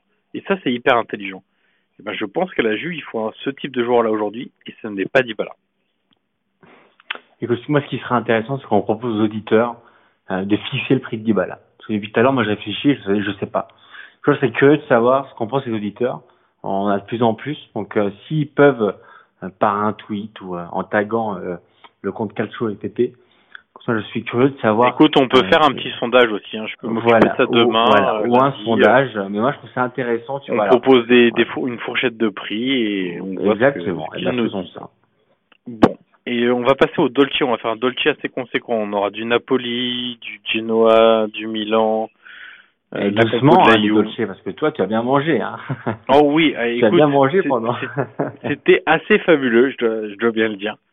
Euh, notamment des petits délices au citron sur la côte amalfitaine. Euh, aïe, aïe, aïe, aïe, aïe. C'était pas vilain du tout. Écoute. Euh, alors, euh, on aura aussi du Sassuolo. Euh, et la compo de la Juve. On est déjà 55 minutes de podcast, donc euh, on a allons, encore pas mal de... Allons vite. Allons-y. Euh, Guillaume, tu veux commencer par euh, Kessier Bakayoko contre Acerbi? Écoute, euh, rapidement pour contextualiser, euh, alors Acerbi la semaine dernière avait dit en gros que les équipes, les deux équipes Milan et la Lazio se, se valaient, c'était un peu équivalente, sauf qu'individuellement, voilà, la Lazio est un peu supérieure. Pour, pour dire la vérité, moi j'ai vu la vidéo, et d'ailleurs Mauro Souma, le, le directeur du Milan Chanel, l'a dit aussi. Les propos avaient été un peu mal rapportés, comme malheureusement on le voit trop souvent aujourd'hui. Euh, Achabi avait pas vraiment voulu dire ça, avait pas vraiment dit ça. Euh, bon, ça a été rapporté comme ça. Bakayoko avait répondu sur Twitter en lui disant bon, euh, bah du coup on t'attend samedi avec un petit smiley, euh, voilà, histoire de, de, de lancer le match. Bah, du coup Milan a gagné. Et en fin de match, euh, Bakayoko et Kessi, en allant en allant fêter le, la victoire sur la courbe à soude, ont décidé, ont décidé de. Alors, ils avaient changé le maillot avant avec euh, Cherby, et du coup, ils ont ils ont montré à la Courva euh, dans le sens un peu comme euh, voilà comme un comme un trophée euh, que rapportait un peu tu vois euh, à la préhistoire que tu rapportais tel un tel un trophée le, je sais pas la tête de son adversaire ou autre. Donc là, c'est vrai que c'est un peu pas dire choqué, mais c'est un peu euh, il a un peu fait tâche parce que ça a beaucoup indigné les dire les, les médias italiens, les journalistes, les la Lazio aussi. Euh, alors, il faut préciser que Bakayoko et Kissi sont excusés tout de suite. Euh, Gattuso le, le, leur a monté les, les, oreilles en leur disant bon, c'est une erreur, il fallait pas faire ça. Euh, maintenant, alors il va y avoir une une enquête là-dessus parce que on l'a appris, on l'a appris ce dimanche, c'est que euh, la Fitici va va utiliser la Proativo, euh, qui généralement est pourtant utilisée, tu vois, pour des simulations, pour débuter avec la main, pour donc c'était assez surprenant, mais c'est vrai qu'il pourrait être sanctionné. Euh, même d'un match. Alors écoute, moi je trouve ça, alors pour moi c'est une erreur, évidemment qu'ils n'ont pas dû faire ça. Euh, ça c'est c'est la première chose. Euh, Là-dessus c'est pour moi c'est mon avis très très personnel et très ferme.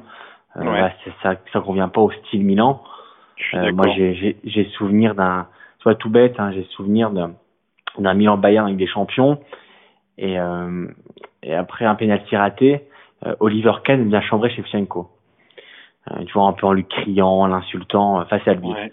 Et ben cinq minutes après, euh, Sheva du coup marque et plutôt que d'aller répondre à Cannes, bah, il exulte avec ses coéquipiers. Donc tu vois, pour moi ça c'est la marque Milan. Mm. Euh, là voilà, c'est l'erreur de deux, deux jeunes joueurs. Euh, ils en sont conscients, ils sont excusés. Voilà, euh, Acerbi a fait un tweet ce dimanche en disant voilà on oublie, c'est passé. Moi je pense que le discours est clos, c'était une erreur. Il n'y a pas mort d'homme. Euh, Ça fait quand même monde. deux erreurs pour caissier en, en quoi 15 jours, Ça- 3 semaines C'est vrai, ça je suis d'accord avec toi, j'y ai pensé aussi. Mais tu vois ce que je veux dire dans le sens où, voilà, c'est une grosse erreur, ça il faut le dire, c'est vraiment la première chose. Après je veux dire, quand je, quand je lis, euh, euh, parce que ça pourrait être, dans, dans ce que je disais dans la Ploativou, c'est incitation à la haine. Oui. Tu vois, pour moi c'est trop gros. Euh, on va pas non plus euh, en faire de trop, c'est une erreur, ça c'est vrai, il faut le reconnaître, c'est une erreur. Mais voilà, En fait, je pense qu'il y a aussi une plus. question de, de contexte, Guillaume, c'est que, tu vois, moi, c'est que ça soit fait lors d'un derby, ça me choquerait pas. Si c'était fait un peu allumé dans la presse ou truc comme ça. C'est peut-être la- ma culture du derby de Rome, en fait, hein, qui, qui me fait dire oui, ça, mais évidemment. tu vois, dans le derby de Rome, des trucs comme ça, on en a vu plein. Euh, enfin pas pas le fait d'aller avec un maillot sur, sur Oui, mais par exemple, Courva, Totti avec, euh, oui, le euh, Vio Purgato ancora, c'est encore plus Exactement, ou le maillot, euh, la grande bellezza qu'il qu'il a eu aussi. Enfin, tu vois. Moi, je suis, je suis, je suis assez étonné quand même par la polémique en Italie. Je suis d'accord que, de manière générale, si tu peux éviter ça, euh, si tu peux être classe, sois classe, etc. Dans un contexte de derby, je l'aurais plus compris parce que, bah, écoute, on t'en parle toute la semaine. euh, À un moment donné, ton cerveau, il peut, il peut faire tilt à un instant et dans l'euphorie d'une victoire dans le derby, où tu t'es fait vraiment allumer euh, la semaine précédente, etc. Bon, écoute, euh, pas de problème, enfin pas de problème. Je peux le comprendre. Là, un Milan Lazio, écoute, il n'y a pas une rivalité non plus monstrueuse entre les deux clubs. Ok, il y avait de l'enjeu, mais tu vois, ça, ça méritait pas ça, quoi. En fait, c'est Oui, plus euh, suis, le, contexte qui me fait dire, tu vois, où c'est un peu exagéré, quoi. Non, mais dans le sens, tu vois, s'ils se prennent un match de suspension, c'est quelque chose qui serait. Non, j'aurais mais jamais de la ça- vie. Ça s'est jamais vu. Et si Mais- tu veux, dans le mais sais, règlement c'est que comme, euh, tout à l'heure. On est, on est dans une, on Ah. est dans un délire, je trouve, en ce moment. Oui. Enfin, cette saison surtout.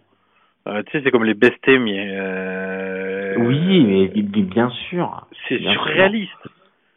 C'est absolument surréaliste. Euh, explique le concept rapidement à, à nos auditeurs. Écoute, euh, la, la, la bestemia en Italie, c'est, euh, c'est comment dire, euh, c'est faire offense à Dieu. Voilà. Voilà, ça veut dire, euh, oui, c'est faire offense à Dieu, c'est une insulte envers Dieu. Et fut un temps, euh, tu te rappelles, il y a beaucoup de joueurs qui étaient suspendus euh, pour bestem. Et du coup, c'est si la caméra, en gros, te chopait en train de d'insulter Dieu. Euh, c'est Ouais. généralement ça qu'en Italie, on aime beaucoup dire ça quand on est dans un moment peu d'énervement ou, ou de colère. On dit bon voilà, mais c'est un truc, c'est quand même, toi, tu, toi, tu le vois en Italie, c'est quand même très, très courant, très naturel. Bien Ça sûr. arrive tout le temps sur la En route, fait- tout en fait, le temps, pour, dans la euh, vie pour- courante. Voilà, essayons de, de faire un parallèle euh, avec la France, enfin avec le langage Ah, français entre guillemets.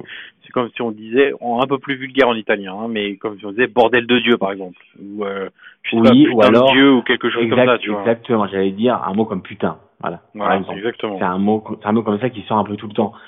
Et là, tu veux, tu vois, par exemple, De Rossi, la semaine dernière, je sais pas si tu l'as vu, la vidéo, quand il va éviter à Gênes, il le dit plusieurs fois, tu vois, mais Ouais. voilà, quoi, ça s'arrête là, il y y a rien de mal. Et je suis assez d'accord avec toi. Moi, moi, j'ai beaucoup de mal aussi, tu vois, avec la bien-pensance tout le temps, euh, et ce moralisme qu'on voit aujourd'hui tout partout. Euh, la bien, voilà, il faut tout le temps être. euh, Alors, c'est une erreur. Euh, ils l'ont reconnu. Acerbi a accepté les excuses. Basta. On arrête là. Il n'y a pas besoin, il y a pas besoin d'enquêter, de dire pourquoi, comment. Stop. Les protagonistes se sont expliqués, visiblement, se sont excusés. Euh, il y aura un Milan Lazio en Coupe d'Italie qui, qui se promet d'être assez sympa. Exactement, Euh, oui. Celui-là, il va être pas mal. joue- si Acerbi joue, mais je veux dire, euh, stop, c'est comme, tu vois, Ronaldo qui exulte comme Simeone, euh, pour, pour chambrer face aux supporters de l'Atletico, bon, bah, lui a fait une amende. Euh, tu vois une amende à Bakayoko. Sachant que Ronaldo avait pris des tonnes d'insultes au match aller, etc. Enfin, tu vois, ça c'est un contexte aussi. Quand tu te fais chambrer Évidemment. comme ça, euh, euh, à un moment donné, tu as le droit de répondre aussi, et tant que ça reste. Évidemment. euh, Mais quand, quand quand, tu quand vas pas faire des euh, doigts d'honneur et les insulter au pied de leur euh, virage, voilà quoi. Mais quand, quand, quand je dis, bah, il pourrait prendre une journée de suspension contre Parme, honnêtement, je, enfin, ce serait du, du- la première fois en Italie. Moi, c'est comme si, tu vois, c'est comme si Totti, à l'époque, avec son maillot, euh, euh, pour chambrer sur de la Lazio, derby ou pas derby, ça reste quand même un match, euh, bah, aurait pris un match de suspension. Bien sûr. Euh, ça, voilà, c'est non. Pour moi, non, c'est une erreur, c'est vrai. Euh, c'est une, comment on dit en Italie, c'est voilà, une décaduta di style. C'est vrai que c'est, pas beau pour le style. Et voilà, une erreur, stop, basta, on oublie. Bon, deuxième euh, chose dans le Dolce Guillaume, la Juve. Tu nous as teasé ton avis sur la compo de la Juve sur terrain de la rapidement, euh, Ouais. rapidement, c'est un petit petit gâteau comme ça. euh, Parce que Mianovic, tout à l'heure, je, je le regardais sur Sky après après le match entre la Fiorentina et Bologne 0-0, où Mianovic énervé disait bon voilà la Juve, euh, la Juve respecte pas en gros les, les règles en, en alignant euh, bah, une équipe B euh, voire C contre la Spal qui joue son maintien et Bologne aussi. Et du coup il disait bah voilà euh, moi je me bats pour mon maintien avec Bologne et puis la Juve qui joue face à des concurrents directs, bah, fait jouer une équipe C. Et du coup, il disait, voilà, il triche, enfin, il triche, euh, façon de parler, mais voilà, il, il change un peu la donne. Et, euh, alors, moi, je peux comprendre son discours, hein, sauf que j'ai envie de dire à toute la Serie A, mais, mais c'est de votre faute, en fait. Euh, vous voulez quoi? Vous voulez que la Juve, euh, qui joue contre l'Ajax, une qualification en demi-finale avec des champions la semaine prochaine, doit faire jouer Ronaldo, doit faire jouer Chiellini, non. moi, ça me paraissait évident qu'Allegri fasse tourner, et je pense que le champion italien peut s'en prendre qu'à lui-même. si la Juve a, a 20 points d'avance sur Napoli, c'est pas de la faute de la Juve. Ils en sont arrivés là, ils, ils ont, ils ont leur avance, euh, et c'est normal qu'ils en profitent à la fin de la saison. Alors certes, évidemment que je peux comprendre l'énervement des concurrents directs de la SPAL quand ils ont vu gagner, quand ils ont vu gagner contre la Juve samedi, mais tu peux pas reprocher à la Juve de faire tourner à, euh, à l'aube d'une échéance vitale euh, pour cette saison, alors que tu avais un point d'avance sur le Napoli. Enfin, je dis 20 points, là, c'est un peu bon pour eux aussi. Mais tu vois ce que je veux dire? Moi, je comprends euh, je comprends Allegri qui fasse tourner. Euh, dire, si, si, imagine, il a Ronaldo et il se blesse. Enfin, moi, j'ose même pas imaginer le pauvre Allegri ce qu'il prendrait à la tête. Enfin, c'est normal qu'il fasse tourner. Ils ont 20 points d'avance et je pense que c'est la série qui doit se remettre en question en disant bon bah voilà, s'il y avait moins d'écart, euh, bah, peut-être que Allegri ne pas tourner à, à 5 jours de la fin. Eh ben, je suis tout à fait d'accord avec toi et je rajouterais même un, un truc.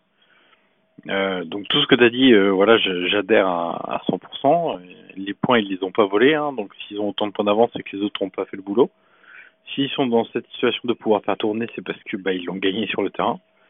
Et, et moi, c'est une chose dont j'ai horreur à chaque fin de saison, où tu as toujours les, les pleurnicheuses qui viennent devant les caméras t'expliquer que telle équipe a pas mis tel joueur, euh, donc il faut ce championnat, etc.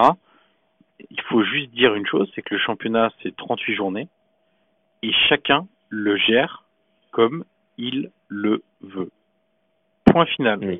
Personne n'a rien à dire sur comment une équipe gère son championnat. Si une équipe décide sur les cinq derniers matchs parce qu'elle est, elle est sacrée championne ou qu'elle est, elle a atteint la Ligue des Champions ou qu'elle est sauvée ou peu importe l'objectif fixé en début de saison, bah de faire jouer des jeunes pour leur donner de l'expérience. S'ils veulent mettre tous les jeunes, eh ben ils le font.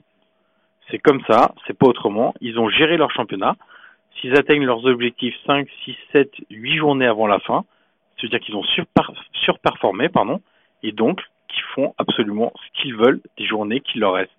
Et donc ça, il faudrait arrêter aussi de tendre le micro, ou en tout cas de leur laisser dérouler un discours de pleurnicheuse en nous expliquant euh, que euh, telle équipe a pas mis tel joueur et donc ça fausse le championnat parce que eux ils avaient eu euh, ce joueur-là en face et qu'il leur a mis un doublé. Voilà, c'est absolument sidérant et c'est un non-sens total.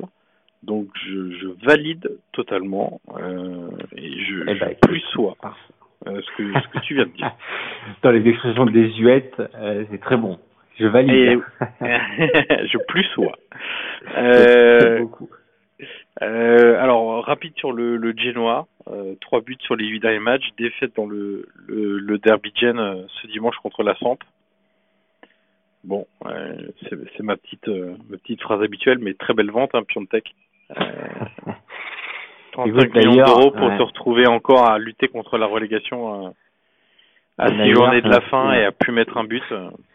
J'ai fort pensé à toi parce que dans le dans l'après-match du derby, sur Sky, ils ont posé la question en lui disant bah voilà le, le Genoa manque cruellement euh, un, vraiment d'un finisseur euh, qui qui va qui, qui marque et avec avec continuité avec régularité.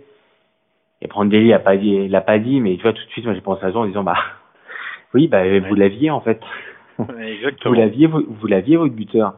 Et crois-moi que euh, bon, évidemment tu seras d'accord mais si Piontek était toujours là euh, je sûr que le Genoa luttera encore pour son maintien aujourd'hui. J'en suis quasiment persuadé également. Ah, mais évidemment, donc euh, si le Genoa en est là, euh, c'est grandement. D'ailleurs, j'ai vu euh, les tifosi qui, qui commencent vraiment à être, euh, qui, enfin dire lassés et même très énervés euh, pour être faire un euphémisme de Preziosi.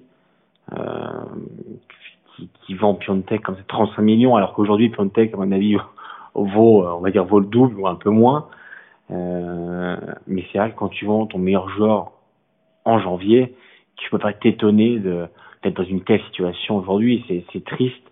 Euh, tu perds le derby euh, assez assez logiquement et en plus t'es pas sauvé. Donc euh, le Genoa et tu l'avais, Dieu sait que tu l'avais souligné à l'époque, même de la vente de Piontek, je crois que c'était quasiment le podcast d'après, où tu disais, euh, si Piontek s'en va, le Genoa, euh, ça va être compliqué cette année, ou du moins ils vont flirter avec la zone rouge.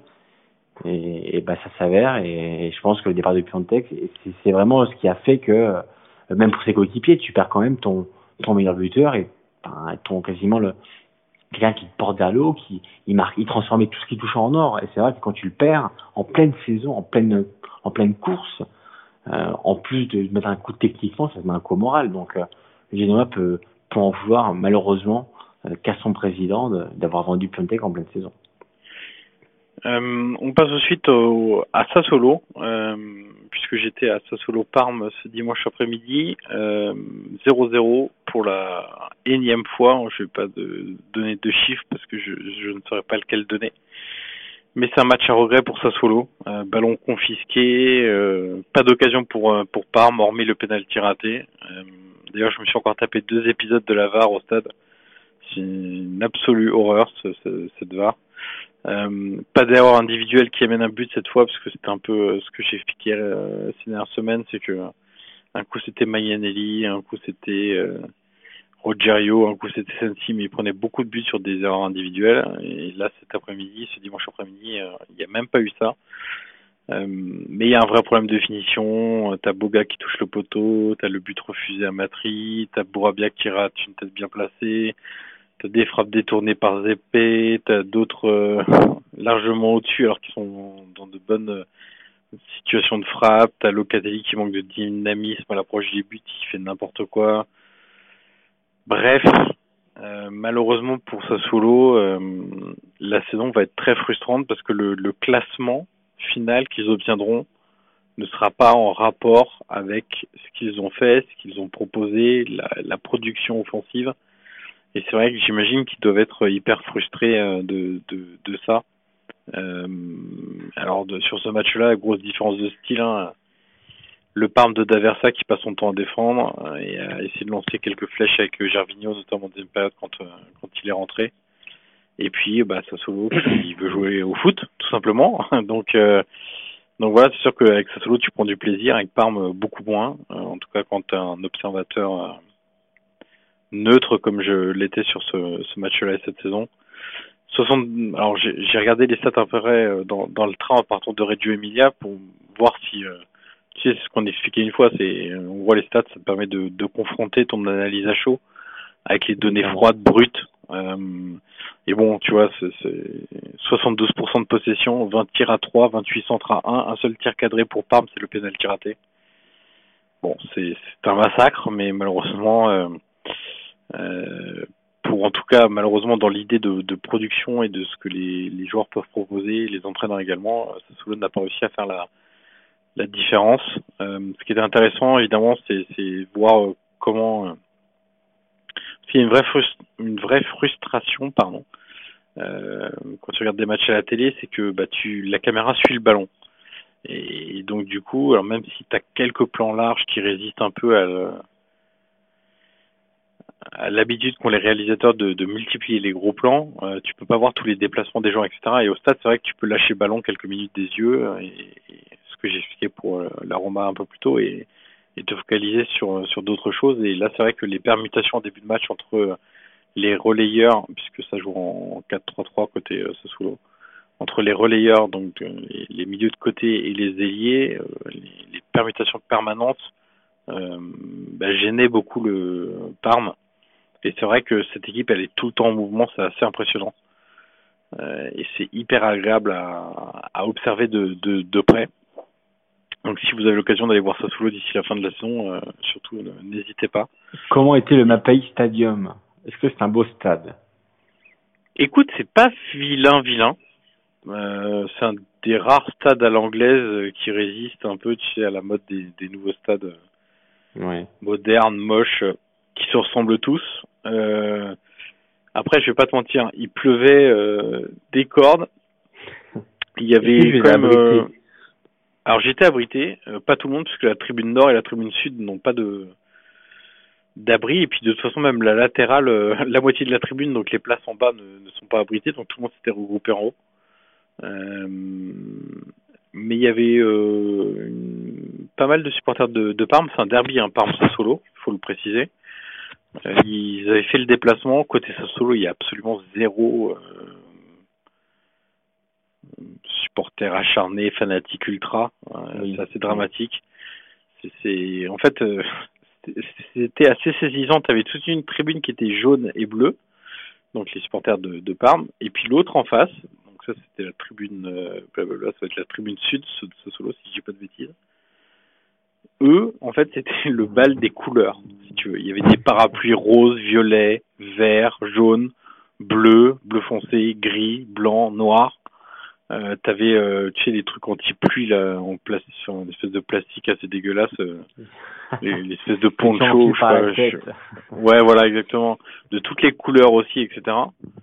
Et en fait, euh, ouais, ça, ça faisait pas du tout contexte derby, quoi. Le- donc c'était assez étonnant. Après, le, le stade en lui-même, euh, j'étais en latéral, euh, côté euh, côté supporter de Parme. euh, c'est c'est un stade qui est, qui est pas vilain, quoi. C'est, je vais pas dire que c'est le stade de le plus beau stade de l'histoire du foot italien, mais euh, franchement, c'est c'est c'est un petit stade qui, qui est sympa. Voilà, un petit stade mignon. Euh, par contre, pas d'écran géant, pas de même pas d'affichage digitaux pour le temps, le score, etc. Ça, ça, ça fait un peu vraiment old school, quoi. Mais, euh, mais bon.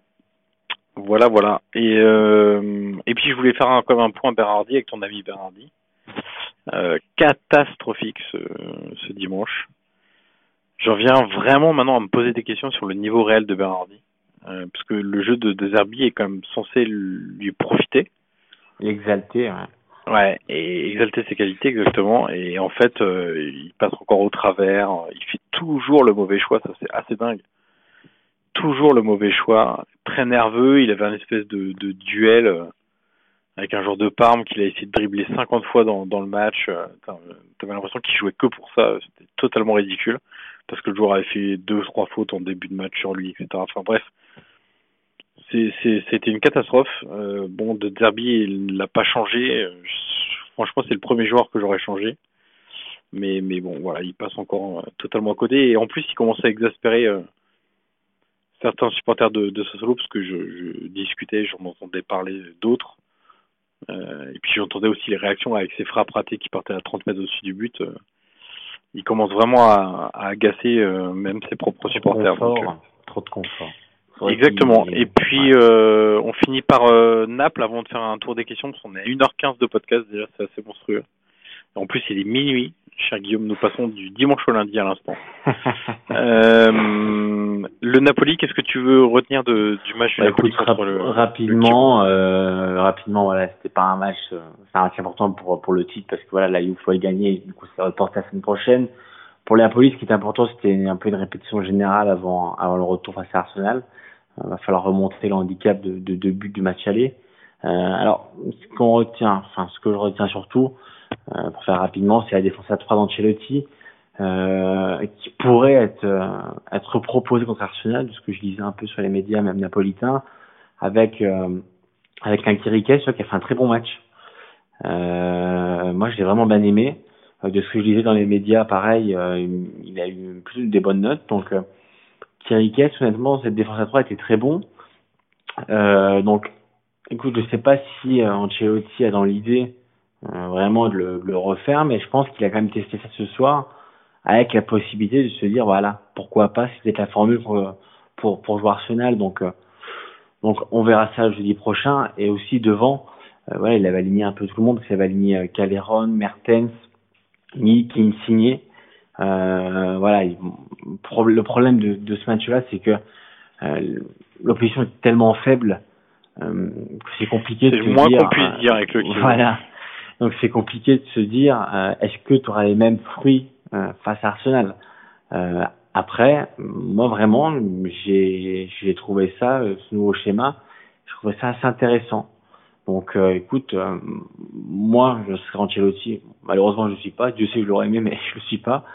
Euh, J'essaierai ça jeudi parce que de toute façon, euh, en soi qu'est-ce que tu as à perdre? Euh, Pas grand-chose, tu auras le San Paulo qui sera en feu, enfin, j'ose espérer. Espérons-le, parce que je, alors j'ai fait Naples aussi, euh, 36-15 mileage une dernière fois. J'ai fait Naples-Genoa, c'était la semaine dernière. Bon. Ouais, hein, ouais. La courve AB en première mi-temps, pas mal. En deuxième mi-temps, rien du tout. La courve A, euh, il y a un noyau de 100 mecs, mais derrière, il se passe pas grand-chose. Non, en termes d'ambiance, c'est Je, ouais, je pas dingue. direct, je dis, euh, parce que je le dis, si t'as pas le public derrière, euh, on sait bien qu'on va Ouais. remonter sans public. Euh, La Juve sans le, le stadium face à Tico, euh, c'est pas sûr qu'il remonte, donc euh, il faut un San Paulo de feu. D'ailleurs, c'était un peu le, un peu le mot d'ordre après la défaite Arsenal. Les Meret, Ancelotti en a parlé, Insigne en a parlé, euh, Meret en a parlé. Ils veulent, un, ils veulent un gros public. Mais voilà, moi ce que je trouve intéressant aujourd'hui, c'est le, c'est le schéma à 3 derrière, et je pense euh, que ce sera, ce sera, fa- ce sera, ce sera euh, reconfirmé par Ancelotti euh, face à Arsenal. Bon, on avait prévu un petit débat mais on le reportera la semaine prochaine parce que Oui. on est déjà à va être un peu, 1h17. ouais. Euh, on va passer aux questions, Guillaume. Euh, je vais en dérouler quelques-unes et puis on réagit. Euh, Est-ce que tu les as ou est-ce sur- que tu veux que je les prenne? Oh non, je les ai. Je, je suis seul dans ma chambre de, de Milan, mais je suis organisé, sache-le. Euh, alors, j'ai euh, Gennaro Adjano. Euh, y aura-t-il des sanctions par Milan envers Bakayoko et Kessier euh, A priori, non, Non, puisqu'ils ont fait un communiqué, non. donc. euh, non, ouais. non, non, non, je ne pense pas. Alors ensuite, on a que de, Ju, de Juventino YC. Euh, un, un, Juventus parle de l'Inter. YC, ouais, exactement. Que pensez-vous de la réaction de Mihailovic concernant l'équipe alignée par la Juve? Eh ben écoute, on a répondu à ta question sans même la voir. Mm. Euh, Simon Biff, Flashy S1, quel avenir pour l'attaque du Napoli? Recrutement obligatoire cet été. Alors oui, pour moi, il faut absolument recruter. Il faut tourner la page Cagiron. Euh, à droite, on sait qu'ils suivent avec intérêt Irving Lozano, l'ailier du PSV Dossier assez chaud. Qui pour moi est un très bon joueur. Donc ce serait vraiment une une bonne idée. Kessie Bakayoko, le somme du ridicule, Jean Bombeur, mais oui, oui, oui, on en a parlé. C'est alors c'est à la fois le ridicule de la situation, ce qu'ils auraient pu s'en passer, et surtout le ridicule de Du euh, bruit, euh, oui. Voilà, du, du, du- oui, je cherchais un autre mot que buzz parce que je- j'en peux plus de ce mot, mais euh, voilà, de, de l'ampleur, voilà, on va dire ça comme ça, de Ouais, l'ampleur médiatique que ça a pris et qui est tout aussi ridicule.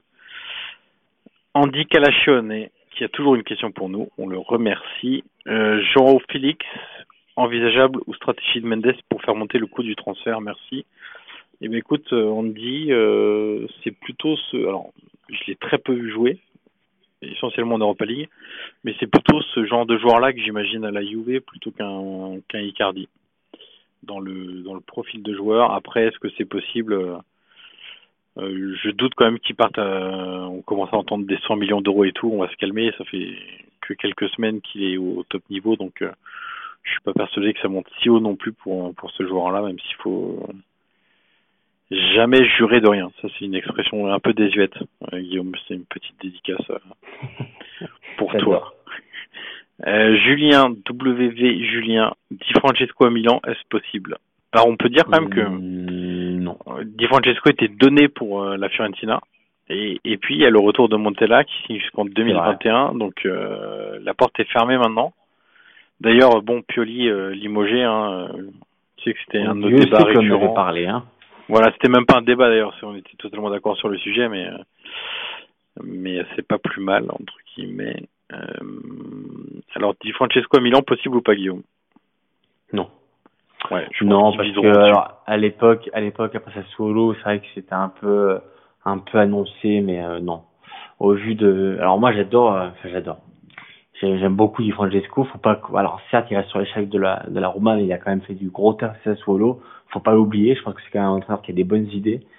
Euh, malheureusement, ça va rester un peu collé à sa peau ce, ce- cet échec à la Roma. Mais Milan, je pense qu'ils iront sur un autre type d'entraîneur.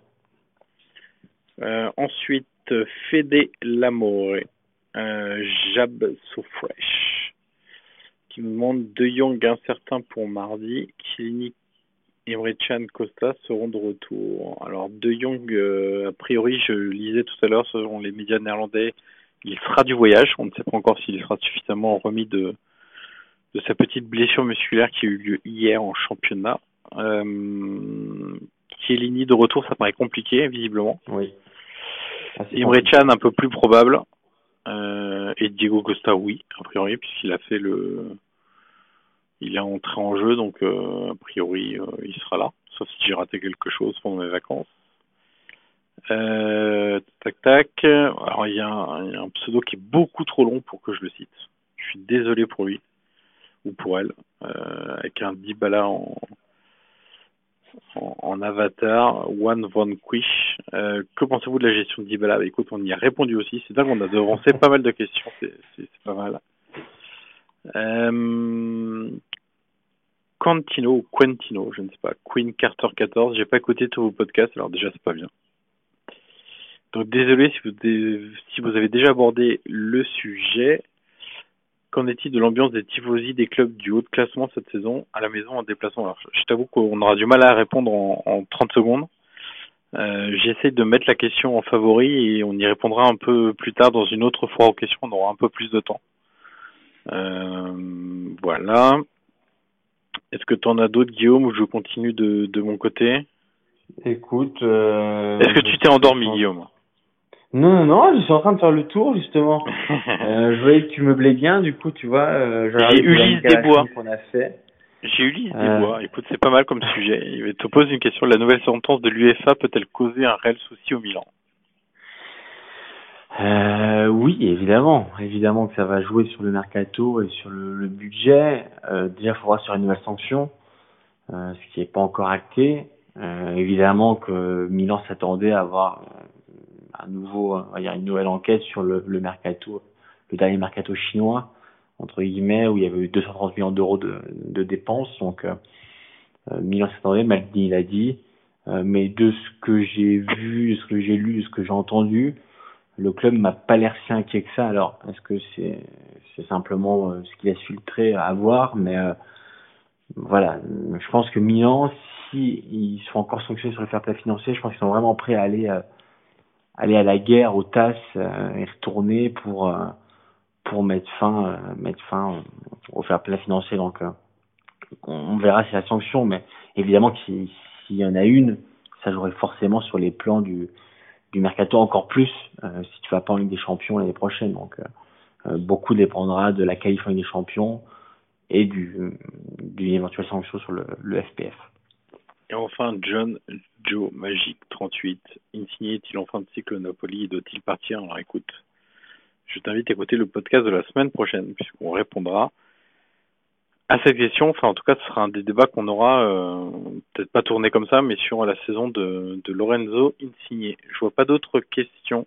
Non, et bah euh... écoute, tu as, tu, tu as fait le tour. Eh bien, écoute, on va terminer ce 34e épisode du podcast Calcio PP par déjà vous dire qu'on est partout. Et ça, c'est déjà pas mal.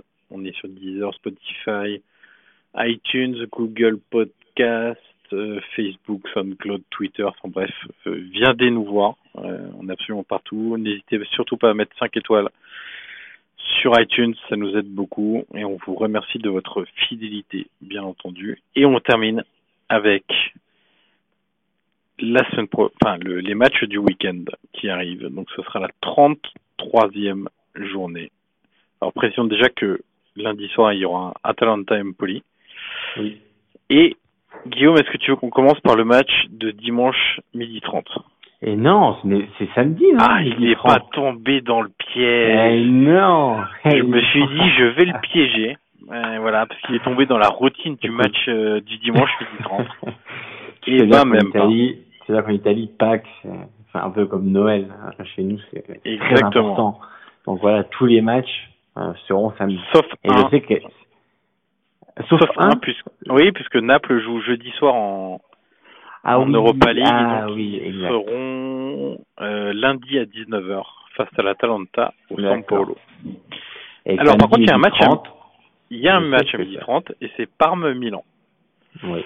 Euh, voilà, j'ai pu jouer Parme euh, contre Sassuolo là. Euh, c'est pas fameux. Hein. Ouh, dans le jeu, c'est compliqué. Hein. Disons qu'une Oui, fois qu'on a balancé tous les longs ballons sur Gervinho, il reste pas grand chose. Hein. Euh, Attendons, attendons de voir. Ouais. Euh, ensuite, à 15h, donc là, on aura un vrai multiplex, Guillaume. Euh, Lazio Enfin. Chievo. Alors, Lazio Chievo, Cagliari, Frosinone, Bologne, Sampdoria, Udinese, Sassuolo, Empoli, Spal. Il y a beaucoup de rencontres de bas classement. Euh, Genoa, Torino. Ensuite, à 18h, et là on accélère au niveau des chocs, Juve, Fiorentina. Peut-être le match du titre de la Juve face à un très gros rival en Italie, Oui. la Fiorentina. Et à 20h30, Inter, Roma. Pour- et puis on rappelle euh, que lundi, il y aura Napoli-Atalanta. Donc on a quand même Ça trois peut- gros chocs. Ça peut, être, Euh, Juve- ça peut être une journée euh, dans la course à la qualif, comme je disais là, ça peut être euh, en Ligue des Champions. pour la Ligue des Champions, ouais, qui peut être ouais. euh, importante. Parce que tu vois, imagine Milan s'impose à Parme, euh, derrière euh, l'Atalanta qui se déplace à Naples et, euh, et la Roma sur le terrain l'Inter. Ça peut, euh, ça peut être une journée pas décisive, mais qui pourrait en dire long sur la, la fin de la saison. Donc on invite tous nos auditeurs à nous retrouver la semaine prochaine pour Évidemment. débriefer cette journée de Serie A. Cette Serie A qui nous passionne, bien évidemment. Euh, Guillaume, pas de petite histoire, je l'ai déjà expliqué en début de podcast. Pourquoi. Semaine prochaine. Voilà, semaine prochaine, et j'ai déjà le sujet, et attention, c'est un sujet très sensible. J'en n'en dirai pas plus. Euh, Guillaume, merci encore. Euh, on espère que la qualité sonore du podcast sera pas trop vilaine sans le matériel habituel, et on se dit donc à la semaine prochaine. Salut Guillaume, salut à tous. Salut à tous. Even when we're on a budget, we still deserve nice things. Quince is a place to scoop up stunning high-end goods for 50 to 80% less than similar brands. They have buttery soft cashmere sweaters starting at $50, luxurious Italian leather bags, and so much more. Plus, Quince only works with factories that use safe, ethical, and responsible manufacturing. Get the high-end goods you'll love without the high price tag with Quince. Go to quince.com slash style for free shipping and 365-day returns.